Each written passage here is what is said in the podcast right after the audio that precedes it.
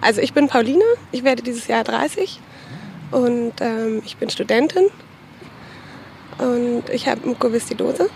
Das bedeutet, ähm, ich habe eine verschleimte Lunge, kann man so sagen. Also das ist nicht das Einzige, was diese Krankheit auslöst, aber das ist eine der Sachen. Und ähm, deswegen werde ich als ähm, Teil der Risikogruppe sozusagen eingestuft. Ich dachte so ein bisschen, die Welt geht unter, weil ich dann bei meiner Mutter in ihrem Gästezimmer sozusagen, also in ihrem Abstellzimmer war und ähm, nichts mit mir anzufangen wusste. Das war gerade in den Semesterferien und ich hatte nichts zu tun mit mir selber, außer rumzusitzen und nachzudenken. Ja, ich dachte, scheiße, ich erlebe meinen 30. Geburtstag nicht mehr. Das ganze Leben rauscht an dir vorbei. Du bist noch nicht mal 30 und hast Angst, alles könnte bald vorbei sein. Das gesellschaftliche Leben öffnet sich wieder, die ersten Lockerungen treten in Kraft, die Parks werden voll, die Leute gehen wieder essen, die Stimmung hebt sich, aber nicht für alle. Es sind nicht nur alte Menschen, die von Corona betroffen sind. Die Risikogruppe umfasst Millionen. Wir wollen herausfinden, wie es ist zu wissen, dass Corona für dich wirklich gefährlich werden kann. Heute erzählen wir die Geschichte von Pauline. Ich bin Luis Klamroth und das ist Klamroth Calling.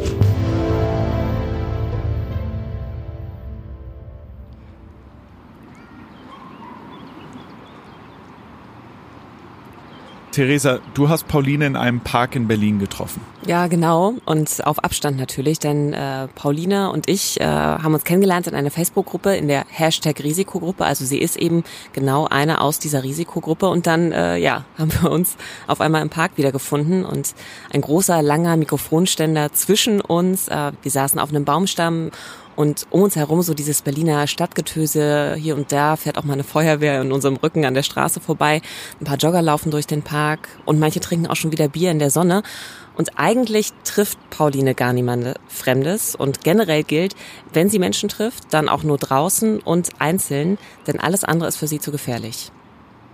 Sieht man ihr an, dass sie krank ist?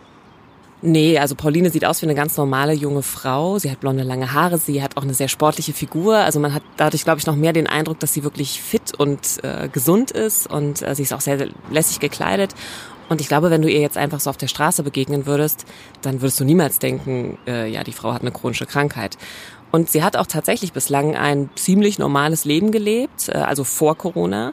Sie muss zwar regelmäßig Tabletten nehmen, aber bemerkbar macht sich ihre Krankheit vor allem, wenn sie krank ist. Ja, also wenn ich eine Erkältung bekomme, dann trifft es mich oft viel, viel schlimmer oder viel härter als andere Leute, die komplett gesund sind.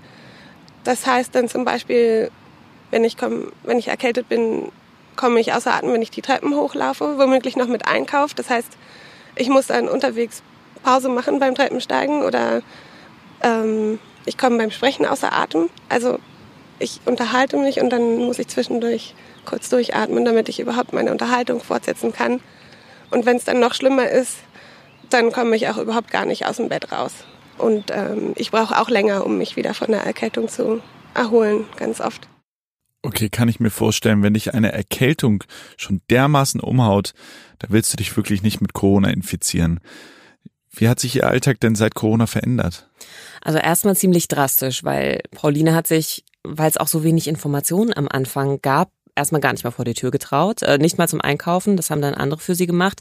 Und sie kann sich auch noch ziemlich genau daran erinnern, wann Corona in ihr Leben gekommen ist und erstmal alles auf den Kopf gestellt hat.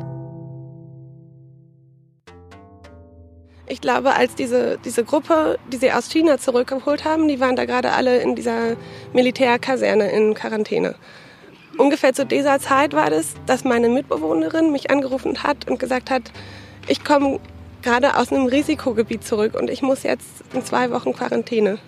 Und dann sagte sie halt, ähm, ich weiß nicht, was ich machen soll. Ich weiß nicht genau, wo ich mich isolieren soll und ähm, was, was hältst du davon? Und ich habe dann halt auch erstmal gedacht, keine Ahnung.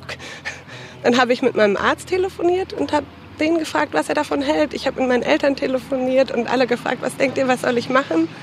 Und irgendwann bin ich dann zu der Lösung gekommen, dass es das Einfachste ist, dass ich zu meinen Eltern ziehe. Und deswegen bin ich dann halt einfach so von einem auf den nächsten Tag ausgezogen. Und das war dann auch dieser Moment, wo das so richtig eingeschlagen hat, diese Erkenntnis, oh, das ist jetzt auch hier richtig angekommen. Ich bin auch, also auch nach dem Telefonat mit meinem Arzt war mir das auch nochmal bewusster, dass ich auch zu dieser Risikogruppe gehöre. Und ich dachte so ein bisschen, die Welt geht unter, weil ich dann bei meiner Mutter in ihrem Gästezimmer sozusagen, also in ihrem Abstellzimmer war und ähm, nichts mit mir anzufangen wusste. Das war gerade in den Semesterferien und ich hatte nichts zu tun mit mir selber, außer rumzusitzen und nachzudenken. Ja, ich dachte, scheiße, ich erlebe meinen 30. Geburtstag nicht mehr.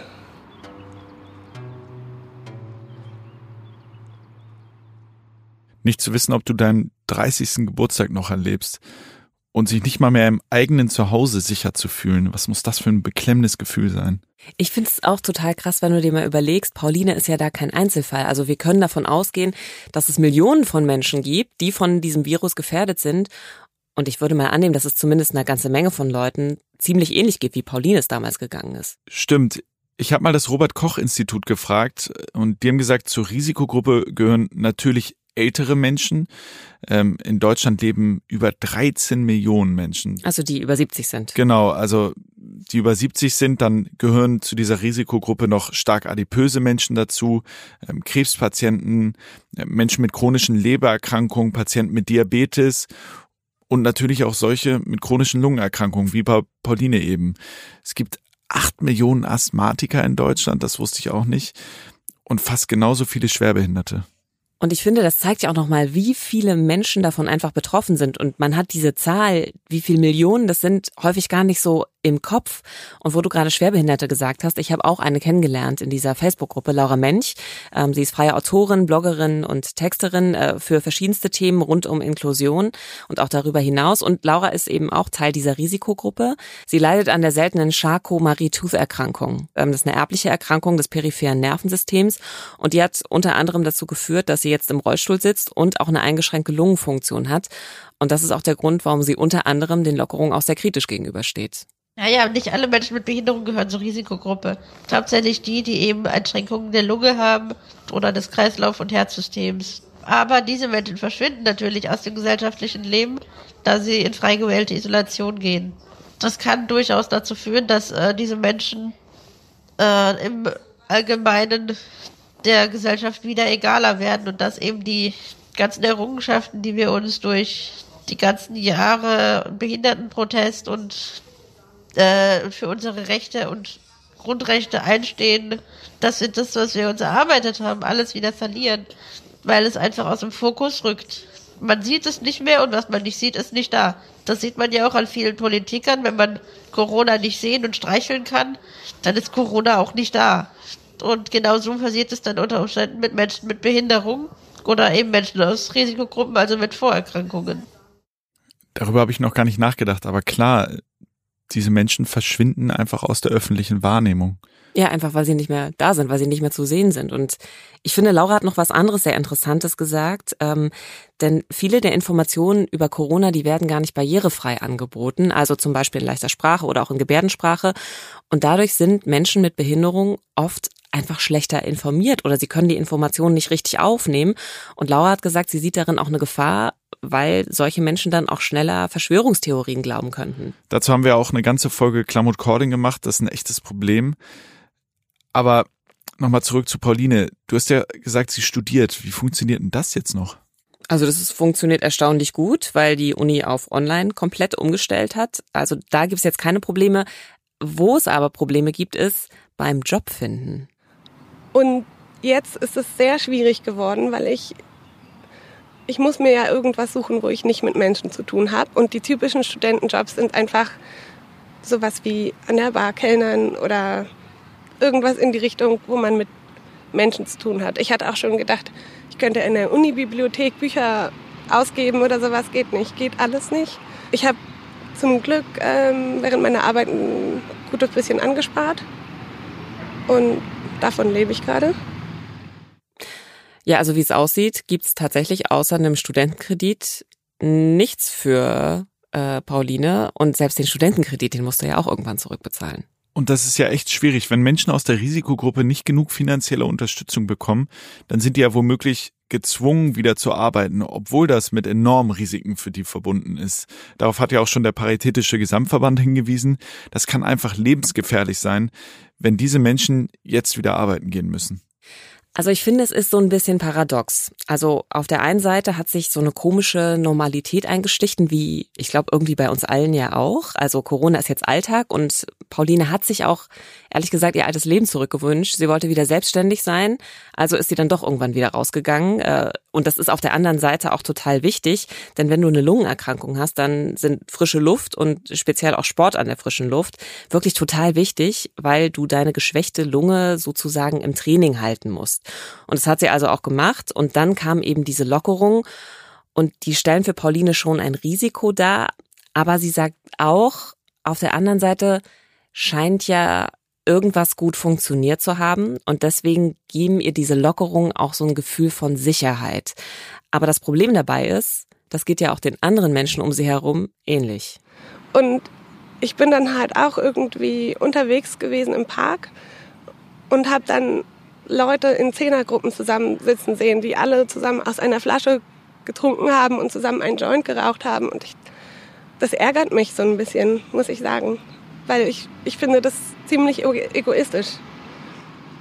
Und andererseits, wie, ich kann ja niemandem was verbieten. Wenn sie das machen wollen, ich höre halt ganz oft, auch so auf sozialen Medien höre ich sowas wie, naja, ich, ich gehe das Risiko ein. Ich bin ja jung und gesund das, äh, ich, ich treffe mich einfach mit Leuten und dann passiert schon nichts. Und dann denke ich immer, sie gehen ja das Risiko nicht nur für sich selber ein, sondern auch für alle ihre Kontaktpersonen und dann für die Kontaktperson von den Kontaktpersonen. Und irgendwann am Ende der Kette steht dann doch jemand, den das dann vielleicht härter trifft. Ich kann Paulines Wut total nachvollziehen diese Art von rücksichtslosem Verhalten ist ja auch mit einer der Gründe dafür, warum RisikopatientInnen sich in die selbstgewählte Quarantäne überhaupt begeben müssen. Äh, von Paulina haben wir schon ein wenig gehört, wie sie mit der Situation umgeht, aber Pauline ist ja nicht die einzige in der Risikogruppe und deshalb habe ich mit Jutta Marter gesprochen. Die ist Professorin für Gesundheitspsychologie an der Universität Mannheim und beschäftigt sich damit, was unser Verhalten zum Beispiel in einer Krise wie Covid-19 mit unserer Gesundheit macht. Und ich habe sie gefragt, welche Auswirkungen hat die Quarantäne speziell für Menschen aus der Risikogruppe? Also ganz prinzipiell kann man sagen, dass je länger eine Quarantäne dauert, desto stärker sind die Folgen. Und Folgen sind vor allem posttraumatische Stresssymptome, Vermeidungsverhalten, oft auch Ärger, Ängstlichkeit und man sieht dann so als sekundäre Symptome noch Langeweile, Frust, Gefühl der Isolation vom Rest der Welt. Und wenn wir jetzt, jetzt vorstellen, dass ähm, Personen, die zu Risikogruppen gehören, einfach noch viel extremer in der Quarantäne sind, also dass Großeltern ihre Enkel nicht sehen können oder gerade Menschen, ähm, mit chronischen Erkrankungen oder die gerade eine Krebsbehandlung haben zum Beispiel, dass die noch viel strenger in diese Quarantäne müssen und auch auf erstmal unbestimmte Zeit und viel länger, dann können wir uns vorstellen, dass diese Symptome bei ihnen sicher viel stärker sind. Ich weiß nicht, ob Sie es sehen, es gibt so eine Kolumne im Süddeutschen Magazin vom ehemaligen Chef des Hansa Verlages. Mhm. Der hat gerade eine Chemotherapie angefangen. Mhm. Ähm, und der sagt halt immer, also der sitzt ganz isoliert in seinem Haus. Die Post wird erstmal zwei Tage draußen liegen gelassen, dann in den Backofen und dann guckt er sie sich an. Ne? Also das sind ja wirklich Extremformen, wo einfach niemand ihm nahe kommen kann. Und das heißt, die, ähm, wenn man eh schon zu so einer Risikogruppe gehört, dann äh, hat man ja eh schon mit Dingen zu kämpfen, psychisch wie auch körperlich. Und jetzt noch die Quarantäne mhm. drauf, das verstärkt dann wahrscheinlich die, die körperlichen und psychischen mhm. Äh, Probleme. Genau, also generell kann man davon ausgehen, dass wenn ich eine chronische Erkrankung habe, also wenn wir über die Risikogruppe chronische Erkrankung reden, wir können ja auch über die ungefähr 22 Millionen Deutschen, die über 60 sind, ne? das sind ja auch mhm. fast ein Viertel der Bevölkerung, die sind natürlich auch eine riesige Risikogruppe. Wenn wir jetzt über chronische Erkrankungen sprechen, natürlich. Wir finden, dass, dass es generell eine sehr stressige Situation, einfach, also nicht nur durch Beschwerden, Einschränkungen, ähm, auch durch viele Arzttermine weniger Teilhabe. Also wir finden, dass Personen, die zum Beispiel eine chronische körperliche Erkrankung haben, dass sie auch psychisch viel stärker belastet sind, sehr oft. Ne? Also generell ist das eine sehr große Herausforderung. Und jetzt setze ich sozusagen eine Quarantäne drauf, von der ich weiß, dass sie, meine, Menschen sind ja wahnsinnig soziale Wesen. Mhm. Und natürlich kann ich mich unterhalten, wenn ich mich denn unterhalten kann. Mhm. Ne, also wenn ich sozusagen diese sprachliche Fähigkeit habe.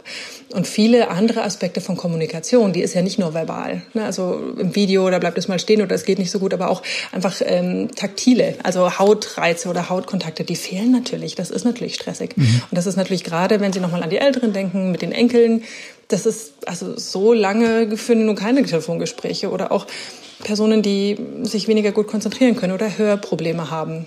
Es gibt wenig ähm, Spezies, die so sozial sind, die so komplexe soziale Strukturen haben, für die soziale Anteilnahme so wichtig ist. Das ist natürlich, wie soll ich sagen, ein Stich ins Herz. Ne? Also es geht ans Eingemachte. Wie kann man Menschen aus der Risikogruppe am besten psychisch unterstützen? Was da spannend ist, man kann ähm, ähm, einige Sachen sich angucken aus der ähm, Polarforschung und Extremforschung äh, und Raumstationforschung. Also die Frage ist, wie komme ich denn gut durch so eine Extremsituation? Und wer hat es schon mal untersucht? Das sind Leute, die überlegen, wie, wie kann man eine Raumstation überleben, wenn man zu dritt irgendwie ein halbes Jahr auf, äh, mhm. um die Erde da ähm, schwebt? Oder was macht man bei so einer Polarexpedition, wo ja auch kein anderer dabei ist? Und ähm, Beispiele sind, Routinen sind wichtig, ne, dass man eine gewisse Struktur hat. Und das ist natürlich äh, manche der Sachen, die ja ganz schnell verloren gehen, dass man denkt, ja, ich lebe so ein bisschen den Tag hinein, ich weiß auch nicht mehr. Ich habe sozusagen diese äußere Struktur, die den Alltag mir gibt, nicht mehr. Dass man guckt, kann man sozusagen auch online gemeinsame Mahlzeiten zum Beispiel haben oder mhm. doch gemeinsam kochen. Ähm, Sport immer, Mhm. Also jede Art von Aktivität und es muss nicht unbedingt Joggen sein, sondern das heißt einfach, ähm, also wir wissen aus Studien, dass selbst zehn Minuten Spazieren ähm, den positiven Affekt massiv erhöht. Mhm. Also dann kann man gucken, okay, wo ist weniger los? Oder ich gehe zum Beispiel oft abends nochmal spazieren, da ist kein Mensch mehr auf der Straße. Ne? Also ähm, das kann man auf jeden Fall machen. Regelmäßige Schlafzeiten. Ähm, es gibt so Studien in Wuhan, das fand ich ganz spannend. Die haben zehn Tage Achtsamkeitstraining gemacht, ne? also dass ich lerne, auf mich und meinen Körper einfach den wahrzunehmen und ohne Bewertung einfach bewusst ähm, zu gucken, was ist gerade in mir los. Und das haben sie per App gemacht. Und diese zehn Tage über App haben schon dazu geführt, dass äh, Menschen länger geschlafen haben und weniger ängstlich waren zum Beispiel. Oh, interessant. Mhm. Ähm, genau, und dann natürlich äh, eigentlich die Chancen von digitalen Medien nutzen. Also sozusagen, auch wenn digitale Medien nicht alle Nähe ersetzen können und manchmal man nicht mehr auf diesen Bildschirm gucken will, aber trotzdem ermöglichen sie ja, das ist ja sozusagen die schöne moderne Zeit, dass man doch mit vielen Menschen oder mit den Menschen, denen man nahe sein möchte, viel in Kontakt sein kann und das unbedingt machen. Jetzt ist es ja aber so, dass Risikogruppen oder vulnerable Gruppen auch damit umgehen müssen, dass ähm, jetzt bei solchen Lockerungsmaßnahmen zum Beispiel immer mehr Menschen auf die Straße gehen, immer mehr Menschen eine, eine, ein Gefühl kriegen von, die Situation wird besser, wir können uns wieder freier bewegen. Aber für Menschen aus mhm. der Risikogruppe ist das ja immer noch brandgefährlich. Ist überhaupt nicht so. Hm. Und kann man da in irgendeiner Weise diesen vulnerablen Gruppen helfen, äh, denen psychisch entgegenzukommen? Oder ist das einfach eine Situation, mit der äh, diese Gruppen, die Menschen aus den betroffenen Gruppen jetzt umgehen müssen? Na, ich glaube, man kann, also mir fallen zwei Sachen ein. Die eine ist, dass wir einfach mal eine gesellschaftliche Debatte führen. Da fehlen mir so ein paar Debatten gerade. Also mir fehlt auch die Debatte, was machen wir mit den Kindern, wie kann man denen auch wieder helfen, eine Struktur zu haben mhm. und nicht nur einen Tag die Woche.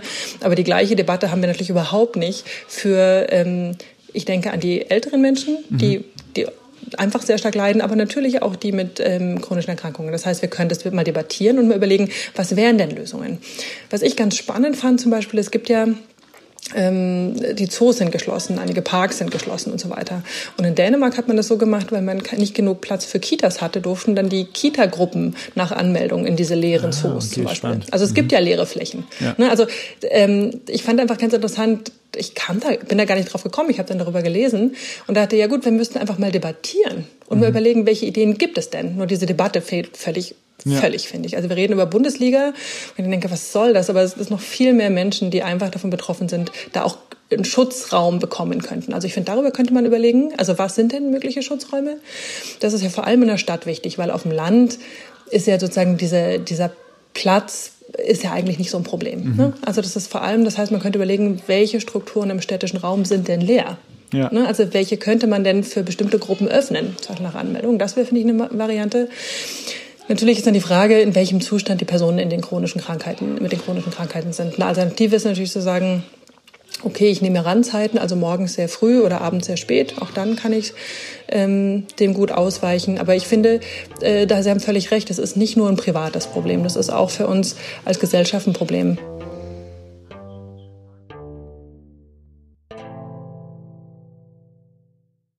Ich finde, es ist eine total spannende Idee mit diesen städtischen Räumen, also die man wie so eine Art Safe Spaces einrichtet, damit sich dann Menschen dort eben unbefangen bewegen können. Und das könnte ja auch zumindest ein Teil der Lösung äh, für Menschen aus der Risikogruppe sein. Ja, klingt erstmal wie eine spannende Idee, finde ich auch. Und ich glaube, für bestimmte Gruppen kann das auch eine gute Lösung sein. Aber Stell dir mal vor, du öffnest jetzt Parks zu bestimmten Zeiten nur noch für bestimmte Gruppen. Dann isolierst du diese Gruppen natürlich auch, du stigmatisierst wohl möglich, ähm, zum Beispiel Ältere oder Schwerbehinderte.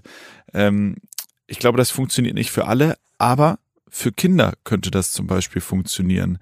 Ähm, darüber habe ich mit Jutta Marta auch nochmal gesprochen und sie hat mir gesagt, was ich sehr spannend finde, dass sie ähm, Kinder auch als weitere Risikogruppe sieht oder genauer gesagt als eine vulnerable Gruppe. Ähm, für Kinder ist das ja gerade eine super wichtige Entwicklungszeit. Die können jetzt nicht ähm, Menschen in ihrem Alter gerade treffen.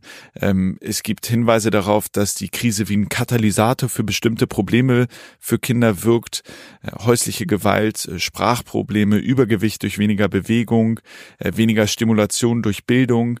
Ähm, wir wissen, dass mehr Prügeltraumata äh, gibt und Anstieg der Knochenbrüche bei, bei kleinen Kindern. Insofern könnte so eine Lösung mit Safe Spaces in Parks ähm, durchaus für Kinder hilfreich sein. Ich finde das einfach total abgefahren, dass dieses Virus ja nicht nur Menschen bedroht, die vielleicht eine Vorerkrankung haben oder älter sind, sondern dass damit auch einfach krasse gesellschaftliche Kollateralschäden einhergehen. Und ich bin sicher, das bestätigen ja auch die Erkenntnisse von Jutta Mata, dass das Spuren hinterlassen wird. Also zum Beispiel, wenn du Risikopatientin äh, bist und einfach monatelang niemanden umarmt hast, ja, auch das alleine schon, das, das macht doch was mit dir. Und ich habe Pauline gefragt, in diesem Moment, wo sie gedacht hat, vielleicht erlebe ich meinen 30. Geburtstag nicht mehr, ob ihre Mutter sie da auch in den Arm genommen hat. Also wir haben viel geredet, aber ähm, ich wollte dann auch niemanden umarmen. Also ich war dann schon so, dass ich mich dann noch mal mehr von allen distanziert habe. Pauline hat so viel Angst, sich anzustecken, dass sogar in so einem Moment, wo sie eigentlich Trost braucht, nicht mal mehr die eigene Mutter in den Arm nehmen kann. Aber Luis, sie hat wieder jemanden umarmt mittlerweile. Es war zwar aus Versehen, weil sie darf es ja eigentlich gar nicht, aber wie das halt so ist, ne? Es ist Corona, du darfst niemanden sehen. Dann hat sie nach langer Zeit eine Freundin wieder getroffen und die sind einfach aufeinander zugerannt und war doof, aber sie sind sich einfach in die Arme gefallen. Aber ist ja auch normal. Menschen sind ja keine Maschinen. Wie geht's denn jetzt für Pauline weiter? Ja, weitermachen. Ähm, und ich finde, das macht sie auch gerade ziemlich gut. Sie war nämlich seit Corona tatsächlich nicht mehr krank. Also sie hat es geschafft, ganz besonders auf sich acht zu geben. Sie ist auch vorsichtiger geworden im Umgang mit äh, anderen Menschen, auch wenn man das jetzt vielleicht in dem Moment nicht denken mag. Aber das war die absolute Ausnahme, dass sie da jemand mal in den Arm gefallen ist. Und diese Art von Vorsicht, die will sie auch beibehalten, also auch nach Corona. Aber natürlich wünscht sie sich trotzdem, dass das alles möglichst schnell vorbei ist. Und sie wünscht sich einen Impfstoff. Und natürlich auch, endlich wieder ihre Eltern umarmen zu können. Und ich denke auch, das hat mir auch ein bisschen klar gemacht, in was für einem, in Anführungszeichen, Luxus wir leben. Also bevor das gekommen ist, war ja hier immer irgendwie Friede, Freude, Eierkuchen. Also auch wenn wir irgendwie mal ein paar kleine Konflikte hatten in der Politik, das war nie irgendwas, was, es ist nie irgendwas passiert, was richtig einen Einfluss auf mich hatte, bis jetzt Corona. Und das hat mir schon klar gemacht, dass es, ähm, dass es eigentlich eine schöne, ruhige Zeit hatte ich, um aufzuwachsen, ohne irgendwelche drastischen Einschränkungen. Und klar, das verändert das Leben, aber ich bin immer noch froh, dass ich gerade hier bin, wo ich bin, weil es mir immer noch gut geht. Klar, es gibt diese Einschränkungen, aber wenn ich gerade denke, was in anderen Ländern gerade passiert, bin ich, bin ich total froh, dass ich hier bin.